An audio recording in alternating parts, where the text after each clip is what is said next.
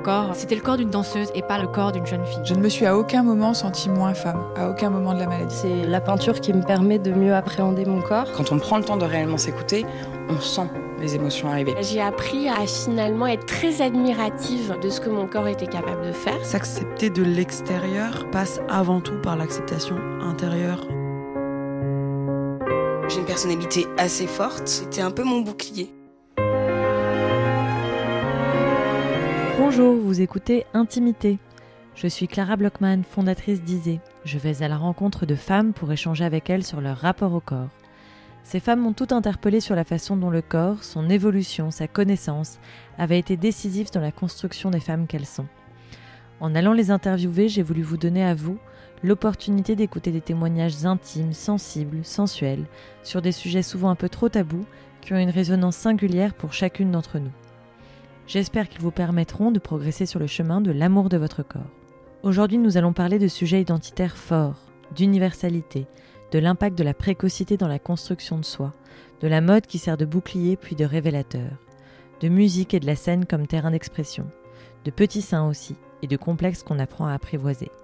Celle que j'ai le plaisir d'interviewer aujourd'hui est asiatique née en France. Elle est le résultat d'un mélange de cultures. Elle a identifié qu'elle était zèbre, ces personnes hypersensibles dont le cerveau fonctionne à toute vitesse, ces adultes à haut potentiel intellectuel qui peuvent pâtir de leurs différences et d'un sentiment de décalage avec la société. Comment cela a influencé sa quête de sens, sa quête d'elle-même? Comment est-elle parvenue à identifier que pour accepter son corps, il fallait d'abord qu'elle accepte celle qu'elle est? Elle, c'est Thérèse Sarayat, chanteuse du groupe La Vague, et notre échange s'annonce passionnant. Bonjour Thérèse. Salut je suis ravie de te rencontrer. Est-ce que pour commencer, tu peux te présenter, s'il te plaît? Mmh, Oui. euh, je m'appelle Thérèse. Euh, et j'aime bien dire mes autres prénoms aussi après. Donc euh, Thérèse, Claudia. C'est moche, désolée. Et, euh, et Mani Seng. Ouais. Et puis je m'appelle aussi Lin Fu Sien. Et mes parents m'appellent Pao Pao. Voilà. Et alors d'où ça vient tous ces prénoms? Eh bien, euh, je suis à moitié chinoise, euh, un quart vietnamienne et un quart laotienne, née à Ivry-sur-Seine. voilà, super exotique. Un joli portrait pour commencer. Et alors, euh, j'aimerais, comme première question, insister sur l'un de tes engagements, qui est celui de l'universalité. Déjà, est-ce que tu peux nous donner ta définition de ce terme? Ouais, euh, effectivement, euh, je me suis retrouvée il y a deux ans, je dirais, euh, après l'assassinat de Tsang Shaolin à Aubervilliers. je me suis retrouvée engagée dans cette lutte contre le racisme anti-asiatique. c'est un sujet qui, qui, trottait un petit peu à l'intérieur de moi, mais que j'avais jamais abordé frontalement parce que, je sais pas, ça c'est une cause qui restait un petit peu silencieuse euh, dans ma tête.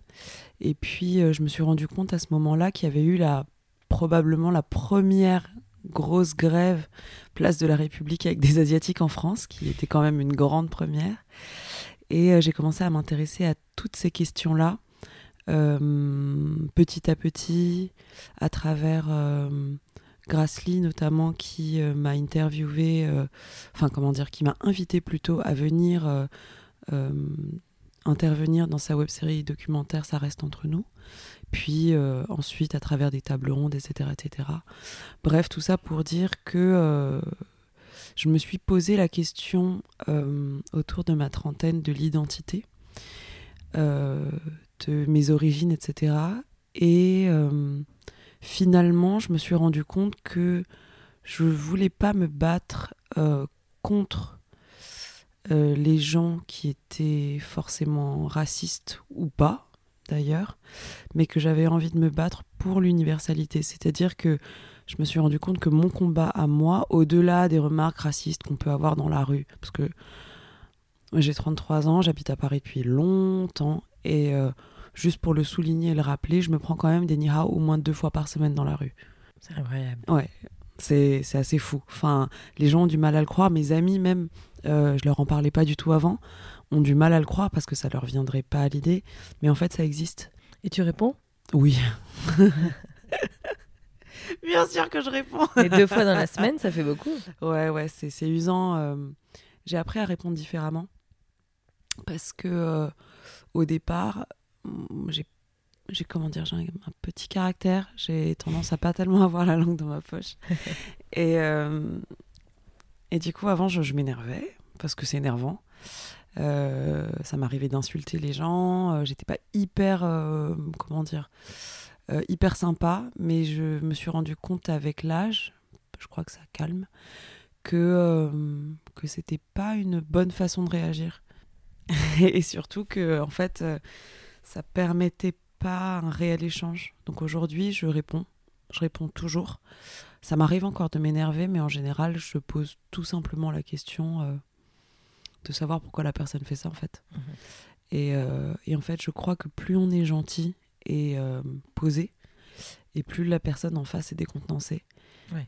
Et une réfléchit. réponse par l'apaisement Exactement. et une invitation à réfléchir. Exactement, exactement. Donc souvent ils restent un petit peu abasourdis, ils disent rien. Et ils sont là, à- ils se mettent à bégayer, etc. Je dis ils parce que c'est en général des mecs hein, quand Mm. même. hein. Euh, en tout cas pour ma part. Ouais. J'ai rarement entendu une meuf dans la rue me dire Ah, ni hao, euh, konnichiwa, quoi. C'est rare. Ça m'est arrivé. Mais vraiment, euh, ça, sur toute une vie, c'était peut-être sur les doigts d'une main.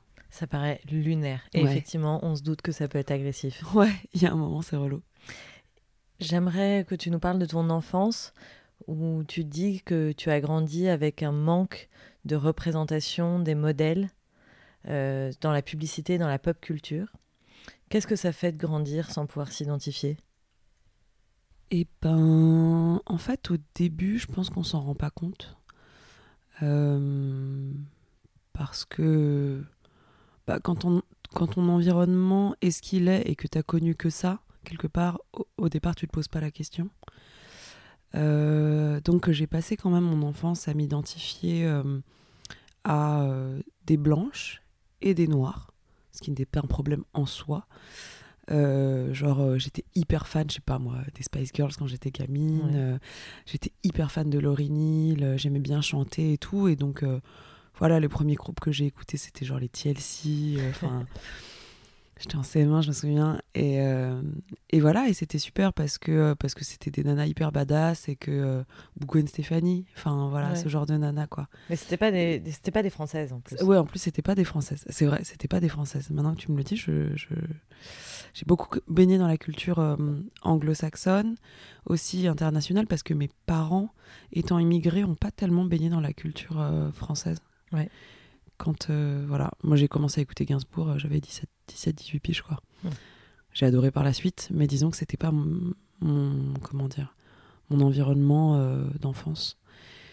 Et euh, tout ça pour dire que au bout d'un moment, je me suis rendu compte que euh, j'avais fini par euh, rejeter ma culture. En fait, ce qui, ce qui- je le dis très souvent ça, mais, euh, mais je tiens à le dire parce que c'est un truc qui m'a marqué et qui m'a beaucoup fait réfléchir ces dernières années. C'est que je passais devant le miroir et quand je me voyais dans le miroir, eh ben, je me surprenais à être ni blanche ni noire. Et euh, en fait, j'oubliais vraiment, mais profondément, que euh, qu'en fait j'étais asiatique. Ouais. Au- du, du moins de faciès, je me sens extrêmement française, c'est pas le souci. Mais mais qu'on se sente français ou non, il y a un moment où l'apparence physique, euh, elle est là, elle est réelle, elle est palpable, et c'est ce que la, les enfin c'est la première chose que les gens voient euh, de notre extérieur. Donc euh, il y a un moment où quand t'es pas en phase à l'intérieur avec ce que tu es en fait, c'est un peu compliqué. Et j'imagine que ça a aussi généré des sujets de place au sein de ta famille, Ah ouais. au sein de ton groupe amical. Ouais, ouais. Si toi-même tu avais du mal à te définir. Bah, complètement. En fait, euh, ce qui s'est passé, c'est que euh, je pense qu'en je me rends compte a posteriori que j'ai complètement rejeté ma culture. Et euh, je l'analyse a posteriori en me disant que, en fait, comme on voyait pas d'Asiates dans la pop culture et que moi j'étais à fond influencée par la musique, la danse, notamment, et puis un peu plus tard par le cinéma, le théâtre, etc. Et bien, je me disais que, et même dans les magazines, hein, tout simplement, de, de mode, les magazines féminins qu'on lisait quand on était gamin, euh, les Star Club, les machins, ben, il n'y avait pas d'Asiates. Et, euh, et du coup, je me disais qu'on n'était pas assez bien. Ouais. et qu'on méritait pas quelque part d'être euh, d'être des modèles de beauté ou ou, euh, ou dans la pop culture en général parce que c'est vrai que euh, des noirs et des, et des femmes arabes on, les, on en voyait aussi pas beaucoup dans des magazines à l'époque. En revanche elles étaient présentes dans la pop culture. On Mhm. les voyait au cinéma on les voyait euh, en fait on les voyait un peu partout ailleurs alors que les, les asiates non. Et alors, comment est-ce que tu as utilisé ta sensibilité ensuite pour faire changer les choses? Eh ben, il y a eu plein d'étapes différentes. Euh, dans le désordre, euh, j'ai. Il s'est passé plein de trucs autour de 27-28 ans. À l'époque, je travaillais dans une grande maison de luxe, de parfumerie euh, française, avec des consonances japonaises. je sais pas si j'ai le droit de citer, mais je pense que vous avez Si, si, bien sûr. j'étais j'étais chez Kenzo Parfum et euh, parce que parce que j'ai fait euh, une prépa une école de commerce pour euh, papa et maman. Et, euh, et que j'ai trouvé un bon job pour papa et maman mais j'ai trouvé un job pas si pire comme on dit. Euh, voilà je, je crois que j'avais déjà cet attrait pour le mélange des cultures bah, notamment asiatique mais euh, mais il s'avère que c'est pas du tout la mienne. La culture japonaise c'était pas du tout la mienne. Mhm. donc euh, c'était assez nouveau pour moi et euh, et en fait bon j'ai bossé dans cette boîte ça s'est bien passé les premières années. Et au bout d'un moment j'ai eu une grosse crise euh, de sens. Et hum, et du coup j'ai fait un burn-out. Euh, et ce qui s'est passé c'est que euh, j'ai fait un burn-out qui a été accéléré suite à la lecture d'un bouquin euh, que j'ai lu, dont je parle assez souvent, qui est un bouquin de vulgarisation psychologique euh, qui s'appelle Je pense trop, Mhm. de Christelle Petit-Colin, qui est une psy américaine, euh, voilà, qui a écrit un, un bouquin euh, vraiment très facile d'accès, mais extrêmement intéressant sur la condition, entre guillemets, de zèbre, de ces gens qu'on appelle aussi les suréfficients, personnes au potentiel, etc. Et en fait, je me suis rendu compte cette année-là que j'étais pas folle parce Ouais. que je pensais que j'étais un peu starbée. euh, je me pensais vraiment un peu starbée, quoi. Et euh, parce que euh, j'avais jamais vraiment les mêmes réactions que les gens en société. tous mes proches me disaient tout le temps, que ce soit mes parents, mes amis, mes petits copains, peu importe, me disaient tout le temps, mais t'es trop. Hmm. Trop, trop. J'étais tout le temps trop pour tout le monde. Trop émotive, trop colérique, peu importe, trop triste, trop mélancolique, trop, trop, quoi. Et, euh, et du coup, c'est un peu dur de, de, de s'entendre dire euh, en permanence que, que t'es trop. Même si le superlatif était aussi dans le positif. Enfin, mais mais, mais c'est quand même, c'était quand même compliqué à gérer. Et donc, euh, la lecture de ce bouquin m'a fait me dire, bah en fait, t'es ça. Mm. T'es pas folle, t'es un peu probablement différente, mais c'est pas grave. Et, euh, et c'était surtout cette réflexion du c'est pas grave qui m'a aidé à accepter et à m'accepter surtout telle que j'étais. Ouais. Enfin, du moins à commencer ce processus, parce que s'accepter euh, comme on est, euh, je pense que c'est le travail d'une vie. Ouais. mais, mais ouais, ouais, de, de- à partir de là, j'ai lu plein d'autres bouquins. J'ai regardé beaucoup, beaucoup, beaucoup de vidéos sur Internet à ce sujet-là. Et j'ai parlé avec d'autres zèbres aussi. Ouais. Et ça m'a fait du bien de me sentir euh, moins isolée, moins seule. Euh, on peut vivre en étant zèbre. Hein. Je dis pas que. euh, Enfin, c'est pas. un- C'est pas. Je considère. Je considère pas ça comme un handicap énorme, mais c'est quand même un handicap social quand t'es pas au courant. Et donc toi, c'est quelque chose que tu as ignoré toute ton adolescence et dont tu t'es rendu compte euh, adulte? Eh ben, euh, je le savais déjà. Je savais déjà que j'étais euh, hypersensible. Je savais déjà que, en fait, il y avait énormément de choses que j'avais identifiées de ce type de personnalité, euh, de profil psycho-émotionnel, mais j'avais pas compris que ça faisait partie d'un tout. Et hum, en fait, euh, se rendre compte que ça fait partie d'un tout, je crois que c'est rassurant. J'ai lu ce bouquin en chialant euh, non-stop. Enfin, je l'ai lu en, Tant tu t'identifiais ah à ouais, chaque ligne. C'était horrible. C'était à la fois un, immense soulagement et, euh, et aussi, et aussi méga flippant parce que j'avais l'impression qu'il y avait quelqu'un qui avait mis une caméra dans ma tête.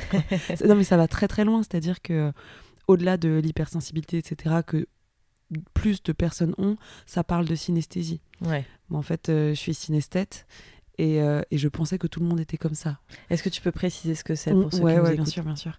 Euh, la synesthésie, c'est le, c'est le, la synchronisation et le mélange de, de, de tous les sens, que ce soit la vue, l'odorat, l'ouïe, le toucher, etc. Enfin, en fait, tous ces canaux-là sont ouverts et communicants.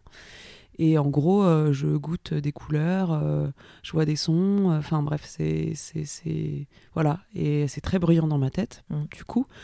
Mais jusqu'à très très tard, je pensais que tout le monde était comme ça. Et, hum, et en fait, je ne comprenais pas pourquoi les gens ne me comprenaient pas. Ouais. Et voilà. Donc, euh, je me suis sentie très longtemps incomprise. Ouais, incomprise, forcément très seule. ouais, et du coup, seule. euh, du coup, seule. Mais c'est bizarre parce que depuis, et d'ailleurs, le bouquin le dit, et, euh, et c'est, je trouve ça fascinant, c'est que depuis que je le sais, je repère les zèbres. Bien sûr. Et je le sais. Enfin, Ouais. genre, je, en fait, comme j'arrive mieux à analyser les réactions, et ben, j'arrive à le voir très très rapidement. Et je me suis rendu compte que, mine de rien, que je m'étais, ces dernières années en tout cas, entourée d'énormément de zèbres. Et donc le fait d'être ensemble est aussi euh, très euh, euh, porteur de confiance en soi et Bah ouais, en fait, on, on se comprend, on s'épaule. Euh, donc ça, c'est chouette. Et en revanche, parfois, c'est difficile parce que deux zèbres ensemble se posent vraiment trop de questions. quoi. Genre, c'est l'enfer quand... S'il y en a un qui va bien, l'autre qui va pas bien, ça va. Quand les deux vont pas bien, c'est l'enfer. Enfin, Ouais. faut, faut, faut pas... Il y a une tendance à la remise en question et au doute qui est tellement immense qu'elle en est vraiment épuisante, quoi. Enfin, moi, parfois, je m'épuise. Mm. Donc, euh, donc euh, quand je parle avec des potes qui sont zèbres, euh, pff, on est là, faut qu'on fasse autre chose parce que sinon, faut, faut qu'on s'arrête de parler parce que sinon, c'est vraiment. euh, ça, ça te mange la tête, quoi. Ouais. Et est-ce que c'est euh, euh, cette prise de conscience du fait que tu étais zèbre que, qui t'a permis d'aller vers la musique? Euh, en tout cas, de quitter mon travail. Ouais. Je faisais déjà de la musique avant. Je peux pas dire que j'en ai. Enfin, bon, j'en ai toujours fait. Oui, j'étais au conservatoire quand j'étais gamine. J'ai. J'ai fait un peu de chorale aussi plus jeune, mais je me suis remise à la musique plutôt actuelle, dans des groupes et tout, plutôt à 17 ans. Et euh, j'ai commencé en 2009 à jammer dans des bars à Paris quand je suis remontée après, après mes études. Et puis, euh, puis j'ai vu un, un groupe de reprise avec John, qui est d'ailleurs mon acolyte dans la vague euh, aujourd'hui. Et, mais c'était pas très très sérieux. Enfin, on faisait ça un peu pour rigoler. Puis au bout d'un moment, je me suis rendu compte que bah, le bureau, c'était pas pour moi. Euh, J'avais beaucoup de mal, j'ai toujours eu beaucoup de mal avec la hiérarchie. Et je me suis servi de cette, euh, de cette couverture de zèbre pour me dire Mais c'est normal Ouais. les œuvres mettent en question la hiérarchie, voyons.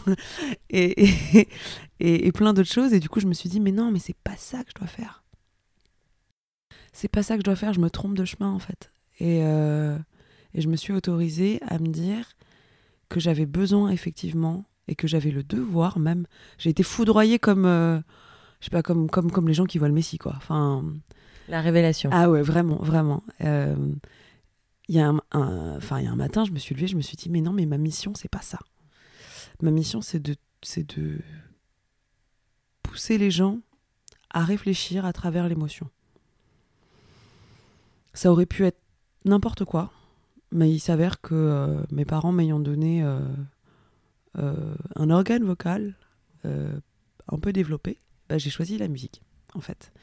Et, euh, et voilà. Donc euh, après, par ailleurs, moi, je fais un peu de photos, je dessine, je danse. euh, Enfin, je j'ai pas de comment dire. Ma ma conception de l'art est assez décloisonnée.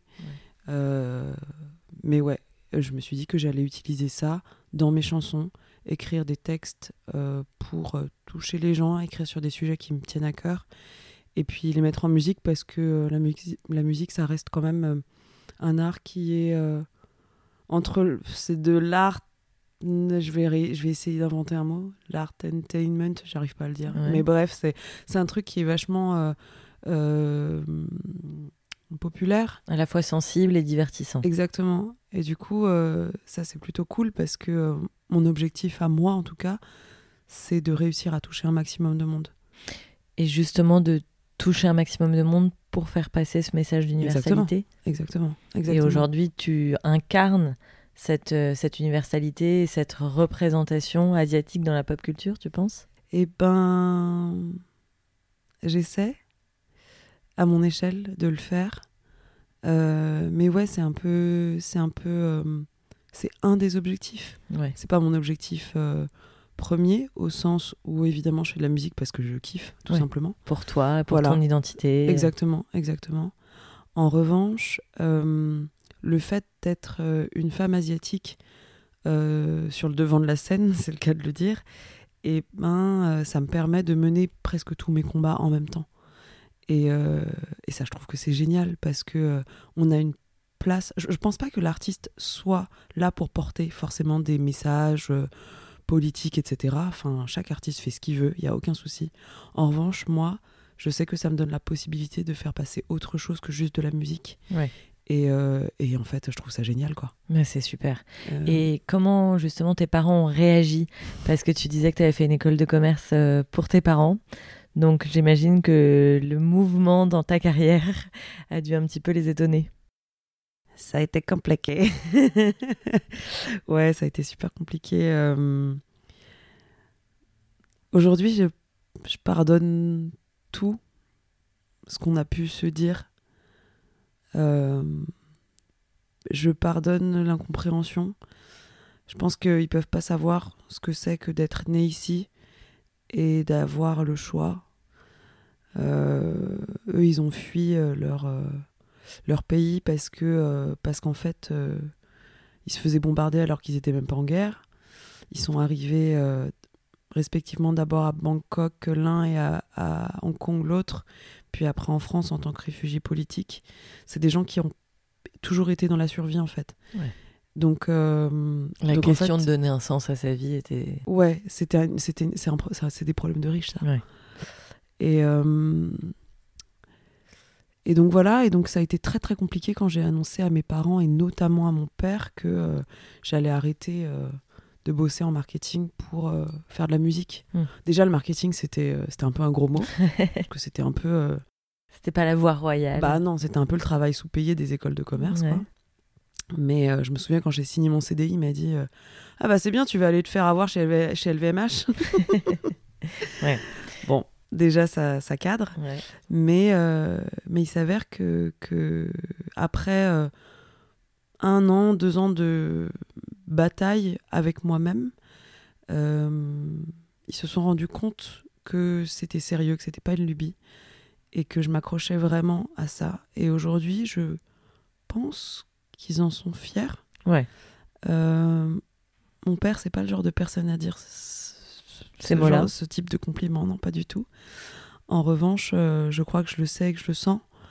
Euh, D'ailleurs, sur l'EP euh, que qui va sortir bientôt là, eh ben j'ai écrit une chanson sur lui, pour moi, qui s'appelle Fierté, et où je raconte un peu tout ça, enfin ce que c'est que de s'émanciper, de, de de couper le cordon en fait, Ouais. et que parfois c'est pas facile parce que euh, parce que mon père c'est quelqu'un que j'admire énormément. Ma mère, ma mère aussi hein, mais euh, qui a eu une influence euh, immense sur ce que je suis aujourd'hui. Parce que je me suis pendant très très longtemps construite contre lui. Donc même si c'était en réaction c'est quand Ouais. même par rapport à ce qu'il est. Donc aujourd'hui j'ai envie de le remercier parce que je pense que j'aurais pas eu sans mauvais jeu de mots toute cette niaque. Ouais. sans, sans son caractère si dur et, et voilà bon ça, ça a créé plein de, de petites névroses aussi mais ça ça se ça se soigne Oui, et le fait de te construire en opposition pendant un certain temps a aussi développé euh, ta force et ta détermination à être pleinement celle que tu es. ouais je crois je crois et euh, ce qui est euh, ce qui est encore plus fort je trouve dans le dans le parcours d'une vie c'est euh, c'est de se rendre compte que tu peux te construire contre et puis euh, redevenir ami Ouais. moi l'année dernière euh, enfin il y a un an et demi je crois que j'ai dit pour la première fois de ma vie à mon père que je l'aimais et lui aussi on s'était jamais dit parce que ça se fait pas chez nous enfin dans notre culture euh, la culture asiatique est assez pudique sur ce genre de, de choses. Et en fait, euh, et en fait c'était hyper émouvant parce que j'avais l'impression d'avoir pris mes responsabilités et presque le dessus sur cette relation. Ouais. Parce qu'en fait, euh, je subissais avant le fait que on se dise pas ce genre de choses. Mm. Et moi, en tant que moi, en fait, tout simplement avec ma personnalité, j'en avais vachement besoin. Je suis vachement dans la communication. euh, je dis tout le temps les choses, même trop. Enfin, je passe mon temps à, à, à parler aux gens et à décortiquer euh, en live euh, les relations. Même des, parfois, quand je fais l'amour, je, je, je, je dis à haute voix ce qui est en train de se passer dans ma tête. Enfin, genre, euh, c'est. c'est j'ai besoin de parler, quoi. et d'analyser Une tout. grande bavarde. Ouais, voilà. Et. Et bref, et du coup, je, je suis contente aujourd'hui parce que mon papa, c'est c'est mon copain. Donc, Et- euh, Et hum, j'imagine euh, qu'il y a quelque chose peut-être qui a pu les surprendre aussi, tes parents, c'est que dans ta construction identitaire, il y a eu aussi euh, une, une définition euh, par l'apparence physique très marquée. Ouais. Est-ce que ça a été progressif ou est-ce que ça a été très brutal, cette, cette, ce, ce total look très... non mais très toi, ouais. mais très original?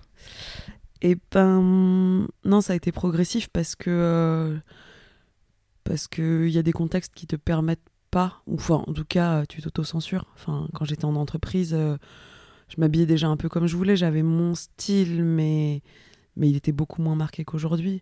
En revanche, ce truc vient d'assez loin parce que ma mère, c'est euh, c'était une putain de fashionista quoi. Enfin vraiment. Donc ça vient de là. donc voilà, donc déjà ça vient là, oui, parce que ça vient pas de mon père, clairement. Désolé, Il a pas l'air d'être drôle.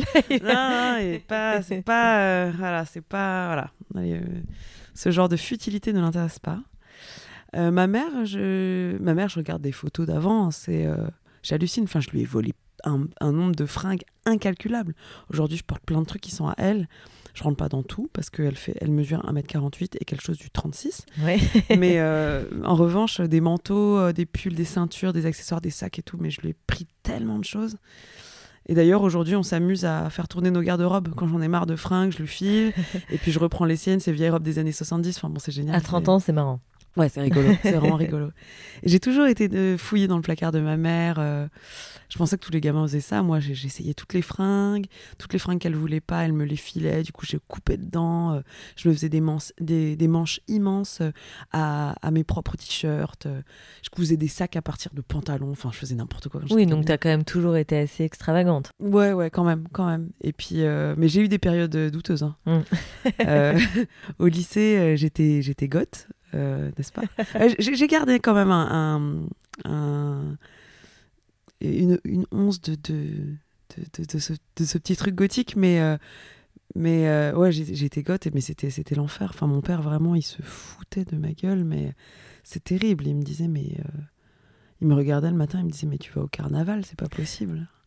Toi, t'as 13 ans, t'es trop mal dans ta peau et tout. Mais alors justement, comment est-ce que le vêtement, euh, déjà à cette époque et encore plus, je crois, aujourd'hui, faisait partie de ton identité et était nécessaire pour euh, la définition de ton rapport à toi? Et J'ai toujours considéré que les fringues, c'était euh, c'était une armure. Euh, Ouais, en fait, euh, comme j'ai comme j'étais pas mal blessée euh, à l'intérieur, euh, je me servais de ça comme carapace. Mm. Et euh, maîtriser son apparence extérieure, ça permet de maîtriser l'attention que, que, que les gens ont sur toi. En fait, euh, c'est une petite déviation. Mm.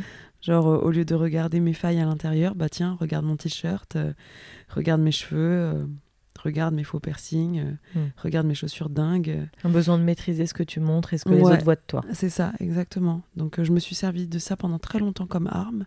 Et aujourd'hui, euh, ça aussi entre ça, l'armure, et mais, je m- mais c'est devenu quelque chose de plus, de plus gentil, au sens où, pour moi, aujourd'hui, c'est plus une seconde peau. Ouais. Plutôt que de cacher ce que j'étais, par exemple, à l'intérieur par une armure, aujourd'hui, j'essaie de, comment dire, c'est un peu le processus inverse au sens où j'essaie de montrer à l'extérieur ce que je suis dedans. Ça révèle plutôt. Ouais, exactement. Et, euh, Et mon objectif, presque, c'est. euh, je me dis que la vie est courte et qu'on n'a pas le temps. Moi, j'ai pas trop le temps de perdre du temps. Et en fait, j'ai envie de dire aux gens euh, très très vite qui je suis. Déjà, je suis bavarde, suis pas très timide, mais euh, euh, peut-être qu'en tant qu'artiste aussi, je peux me permettre ce genre de choses, mais j'ai envie que les gens, avant même que j'ai ouvert la bouche, puissent s'imaginer. Après, euh, les gens peuvent se tromper et, et avoir une mauvaise interprétation, mais s'imaginer, je dis aux gens qui je suis en fait. Ouais. Euh, en montrant, euh, je sais pas, euh, mon split hair, là, le fait d'avoir les cheveux bicolores, de mettre tel ou tel type de couleur, de machin, tout ça. En fait, ça dit tout ce que je suis. Hum, De la couleur, euh, de la noirceur, euh, de la... Je, je- je prends des grosses pincettes, hein, évidemment, c'est un terme médical, donc je...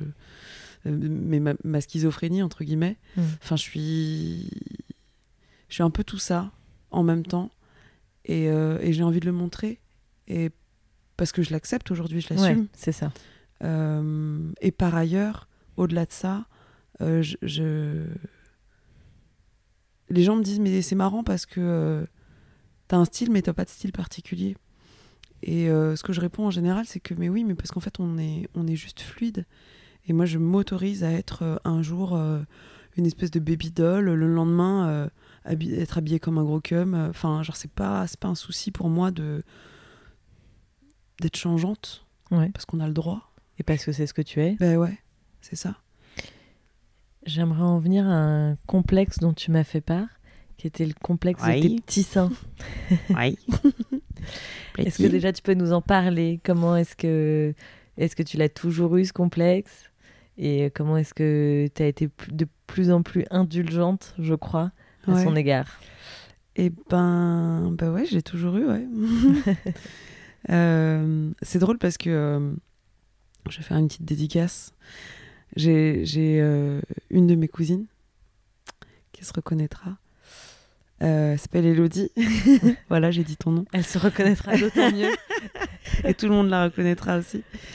Euh, quand on était gamine, euh, je l'appelais Lolo Hmm. et elle m'appelait Téton. Ouais. Bah voilà, elle fait du D. Et moi, je sais pas si je fais du A ou pas encore, mais, euh, mais euh, voilà, on est resté bloqué dans, ce, dans, ce, dans ces surnoms de gamine de 7 ans. Et, euh, et en fait, ouais, ouais, c'est. J'ai toujours été complexée bah, par, par les magazines en premier, hein, la représentation des femmes dans les médias. mes copines, tout simplement, mes cousines, etc. Je voyais qu'à l'adolescence, tout le monde euh, était en train de, de se former, de devenir femme.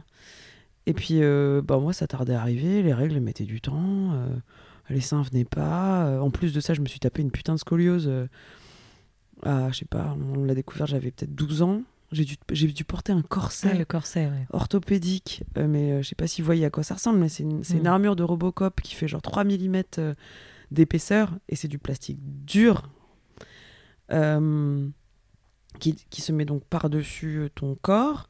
Donc au lieu même d'avoir des seins, j'avais... C'est même pas que j'avais pas de volume, c'est que j'avais un trou, Mm. parce que l'armure était plus épaisse et plus volumineuse que ma, ma cage thoracique. Enfin, c'était absurde. Et... euh, et les bagues euh, en, même, en même temps, enfin la totale quoi. Au moins, c'était tout en même temps. Ouais, ouais, voilà, c'est ça, c'était tout en même temps. Et du coup, quelle période Euh, Mais mais je crois que euh, que mes amoureux m'ont beaucoup aidé. Ah, super. Euh, j'ai toujours été super complexée par ça, mais j'ai jamais eu de euh, soucis entre guillemets pour plaire aux garçons ni aux filles d'ailleurs. Ouais. Et, euh, et c'est marrant parce que c'est quelque chose qui m'a aidé plus jeune, enfin bah, à l'époque du corset et de, et de l'appareil dentaire là, et bah Flo était là, c'est mon premier amour. et, euh, et Flo, si tu m'entends, merci quoi. Enfin, genre euh, juste, euh, il m'aimait pour ce que j'étais. Et, euh, et je trouve que c'est pas simple et encore moins à cet âge-là. Évidemment. Parce que, Et du coup, c'est incroyable de voir que tu avais une sévérité à ton égard qui était beaucoup plus forte que celle des autres. Ah bah ouais, ouais, carrément. Mais bon, ça, je l'ai toujours eu, hein, quel que soit le quel que soit le domaine presque, qu'il soit physique, mental, euh, autre chose. Je suis un peu une freak, quoi. Mais, mais je me soigne.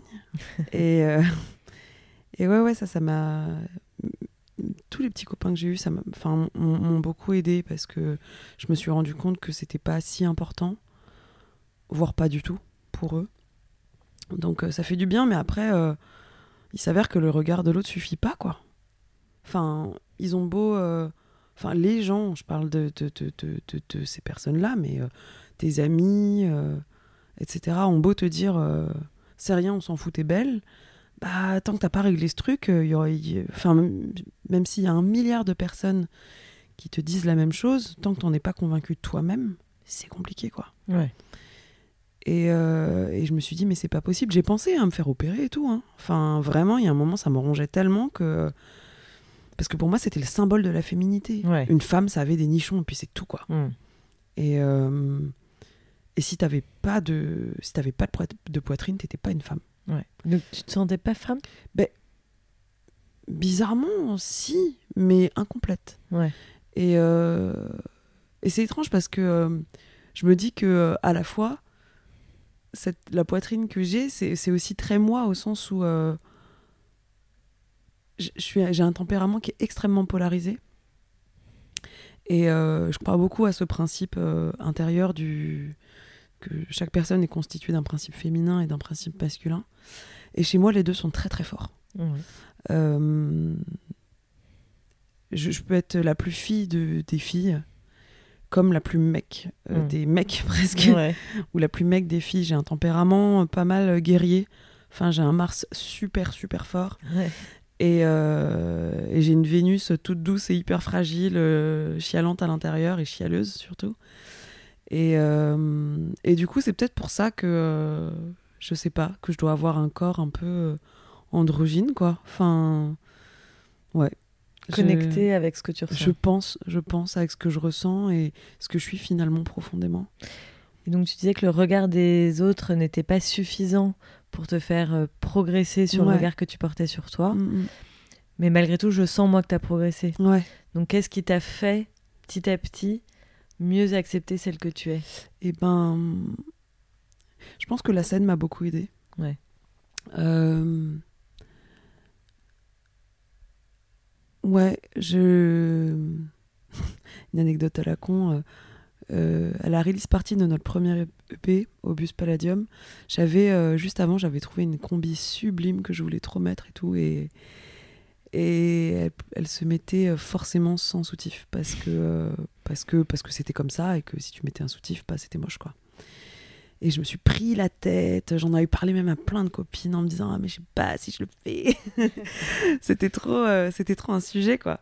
Et et je me sou- souviens avoir euh, eu le courage, ça peut paraître stupide euh, aux gens et puis euh, même à moi aujourd'hui, de le faire et de mettre cette combi pour monter sur scène et tout et tout. Et je me suis rendu compte que personne s'en était rendu compte.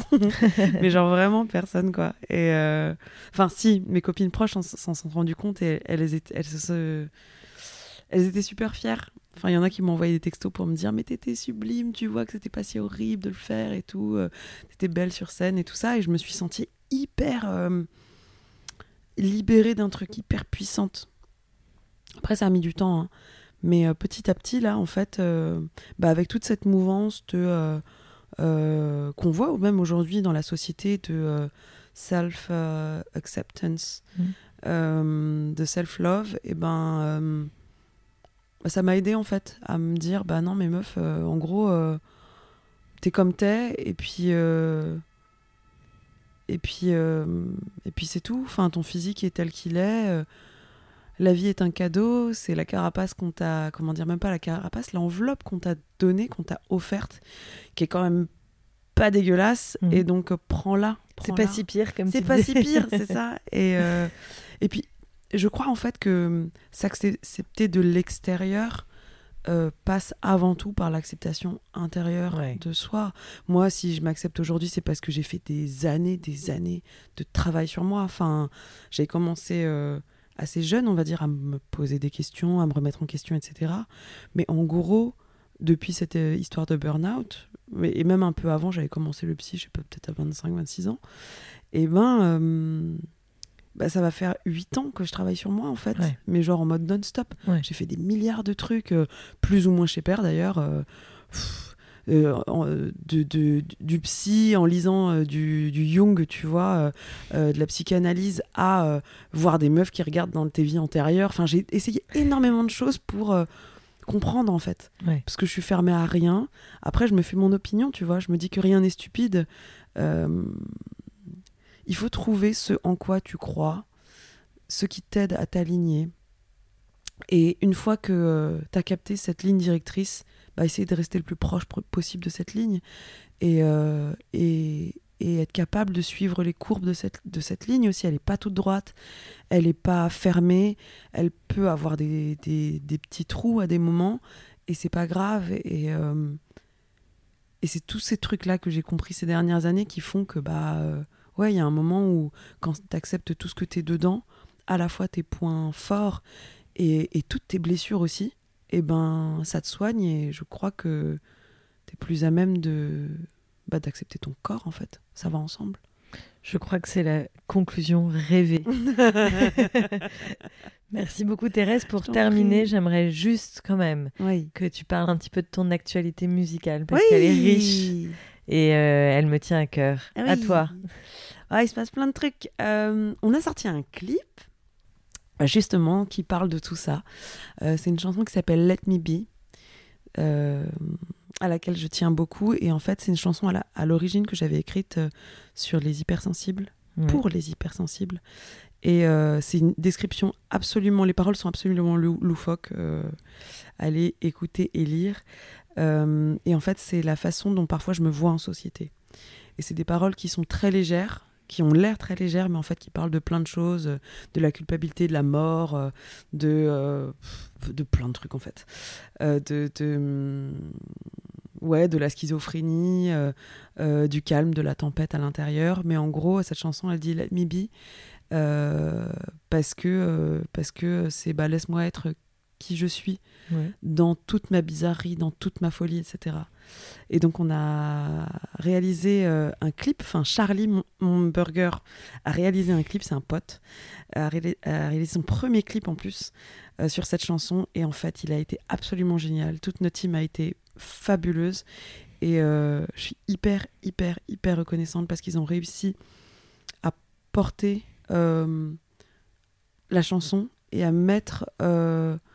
comment dire, à matérialiser tout ce que j'avais dans la tête.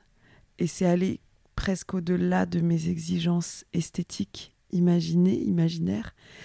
Et, euh, et c'est super, super fort, quoi. Donc c'est sur YouTube, ça s'appelle Let Me Be. Il faut aller voir. Il faut aller voir. Euh, ça a été bien relayé par la presse, on est très, très, très contents. Le groupe s'appelle La Vague. Le groupe s'appelle La Vague, c'est vrai. c'est- bien que tu le dises parce que je, je- je l'oubliais presque. Et l'EP sort le 8 novembre. Et on fait une date à Paris, donc le 26 novembre au 1999. Donc euh, si jamais le, podcast sort avant, eh ben, euh, eh ben venez nous voir parce qu'on sera ravis de, euh, vous faire découvrir notre univers, toutes ces chansons. Et voilà. Venez nombreux. Merci Thérèse, c'était un bonheur de- d'en savoir plus sur toi et ce parcours tellement riche, cette curiosité que tu as eue euh, toute ta vie euh, sur toi. Et je pense que tes messages sont extrêmement porteurs. Merci infiniment. Merci Clara.